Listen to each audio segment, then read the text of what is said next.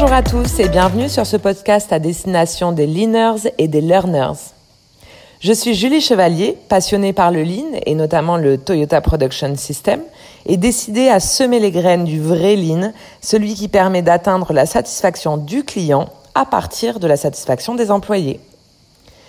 Le Lean by No Waste, c'est le podcast dans lequel je vous partage mes anecdotes du terrain, mes expérimentations sur le Gemba au contact des réalités et des interviews avec les premiers concernés, les entreprises dans lesquelles j'interviens.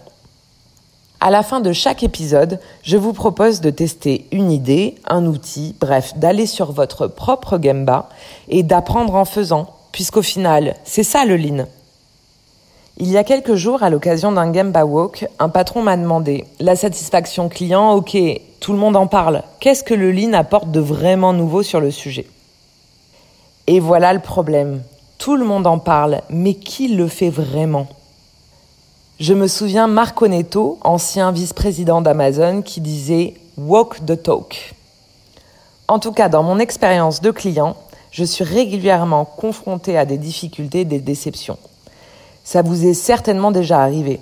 Le resto qui est à moitié vide, mais vous attendez quand même un bon quart d'heure avant que le garçon vous remarque et se décide à venir vous apporter le menu. Ou bien votre opérateur téléphonique qui a renouvelé votre engagement sans même vous en parler. Mais oui, bien sûr, c'était écrit en police 8 à la 14e page de votre contrat, vous l'avez pas lu? Vous appelez votre assureur, le conseiller vous met finalement en attente car il ne sait pas répondre à votre question. Il vous passe son collègue à qui vous devez absolument tout réexpliquer depuis le début pour finalement apprendre que lui non plus ne peut pas vous aider, vous mettre en attente pendant que vous patientez généralement sur une musique horrible et bim, erreur de manipulation, la ligne coupe. Bref, ce sont des situations assez communes qui nous sont tous arrivées et pourtant ce sont des acteurs, tous autant qu'ils sont, qui s'engagent dans la satisfaction de leurs clients. En tout cas, au moins dans leur slogan. Mais dans la vraie vie, comment ça se passe réellement? Selon une étude menée par le Research Institute of America, une réclamation exprimée par un client cache 26 clients insatisfaits qui ne se plaindront pas forcément, mais ne reviendront pas acheter vos produits ou vos services, et pire encore, vous feront une publicité désastreuse. Edward Deming disait que le profit dans les affaires vient des clients réguliers, les clients qui vantent votre produit ou votre service et qui amènent des amis avec eux. Et c'est ce à quoi le Lean s'intéresse chaque jour, dans chaque job et auprès de chaque personne. Rappelez-vous, job égale work, travail, plus Kaizen, amélioration continue.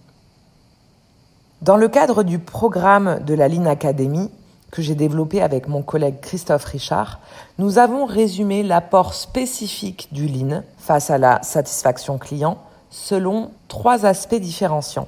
Le premier critère est d'avoir une philosophie long terme compatible avec la vision de l'entreprise. Faire ce qui est juste pour le client.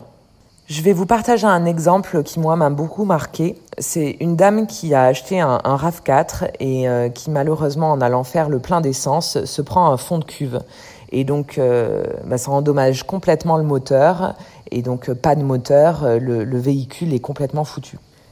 Bien sûr, elle essaye de contacter son assurance, la compagnie pétrolière, la station essence mais personne ne souhaite prendre euh, ce problème à sa charge. Puis c'est au final la responsabilité de personne. Donc euh, cette dame a la riche idée d'appeler Toyota et euh, de demander de l'aide. Et au bout d'un certain nombre de discussions, elle réussit à, joindre le directeur commercial qui choisit d'aider cette cliente et qui va reprendre le RAV4 sous garantie et lui rendre un, un RAV4 neuf. Au final, bien sûr cliente ultra satisfaite au-delà de toutes ses espérances. Et puis c'est surtout que derrière elle a fait une, une pub euh, sur Toyota dans tout son village. Et le directeur commercial expliquait que il avait reçu euh, un paquet de demandes de nouvelles commandes de félicitations de, de cette personne de cette euh, ville. Et donc voilà on est en plein dans cette philosophie long terme où le sujet numéro un est de faire ce qui est juste pour le client. Parce qu'un jour ou l'autre ça vous reviendra en fait. Le deuxième critère, c'est l'obsession de l'amélioration. Et ça se compose en trois parties.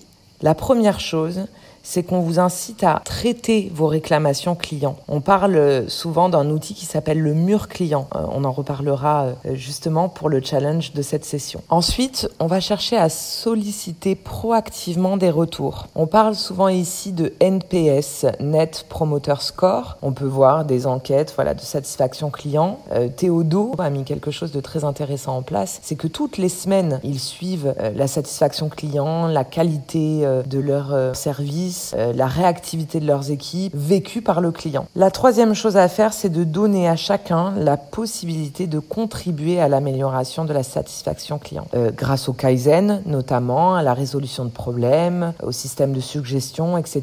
C'est la partie Kaizen dans euh, le fameux job égale work plus Kaizen dont je vous parle maintenant assez régulièrement. Le troisième et dernier critère, c'est de faire l'effort de comprendre la valeur pour le client. Pour cela, il faut aller sur le terrain et observer la valeur pour le client.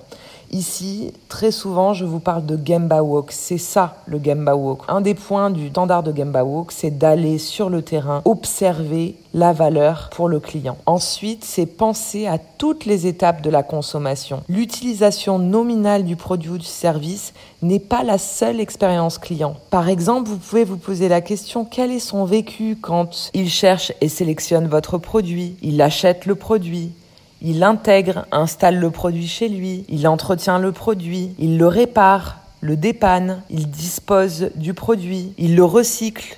Voilà, on arrive au challenge de cet épisode. Alors je vous propose de trouver un ou deux collaborateurs volontaires et motivés par l'expérience et aller faire un Gemba Walk dans votre propre service client. Passez deux fois une trentaine de minutes avec votre service client ou bien avec l'administration des ventes et questionner ces personnes afin de noter les trois principales causes de réclamation de vos clients. Celles qui reviennent le plus fréquemment, par exemple. Si vous ne disposez pas de service client, identifiez les canaux que vos clients utilisent pour émettre leurs réclamations et étudiez-les avec les personnes les recevant. Une fois que vous avez fait ça, lancez avec eux votre premier mur client où vous noterez toutes les insatisfactions clients que vous aurez pu identifier. C'est un tableau très simple en cinq colonnes. On y note, première colonne, la date d'émission de la réclamation. Deuxième colonne, la réclamation en tant que telle. Là, c'est super si vous pouvez écrire le verbatim de votre client. Troisième colonne, la vraie cause du problème. On parle souvent de cause racine. Quatrième colonne, la contre-mesure. Comment va-t-on faire pour rattraper le coup? Et enfin, cinquième colonne, la validation du client. Est-ce que ça a marché? Mais est-ce que ça a marché pour lui? Voilà, vous avez votre tableau, cinq colonnes. Alors, dans certaines entreprises, j'ai remarqué une pratique, une astuce que j'ai trouvé intéressante. C'est que à côté des réclamations, ils mettent le prénom, voire le nom euh, de la personne qui a fait cette réclamation, donc euh, du dit client. Et ça permettait de personnifier un petit peu plus, on appelle ça le persona, la réclamation client. C'était assez intéressant de voir euh, que les équipes s'engageaient beaucoup plus en sachant qu'il y avait une vraie personne derrière la réclamation et pas uniquement une entreprise ou une ligne de voilà, c'est terminé pour cet épisode. Si le podcast vous a plu, n'hésitez pas à me laisser un commentaire et des étoiles. Vous pouvez également me retrouver sur LinkedIn pour attraper des visuels, des articles que je partage avec vous, des vidéos témoignages et des extraits de livres. Je vous remercie pour votre écoute. Je vous dis bravo si vous avez réussi euh, le challenge et keep learning.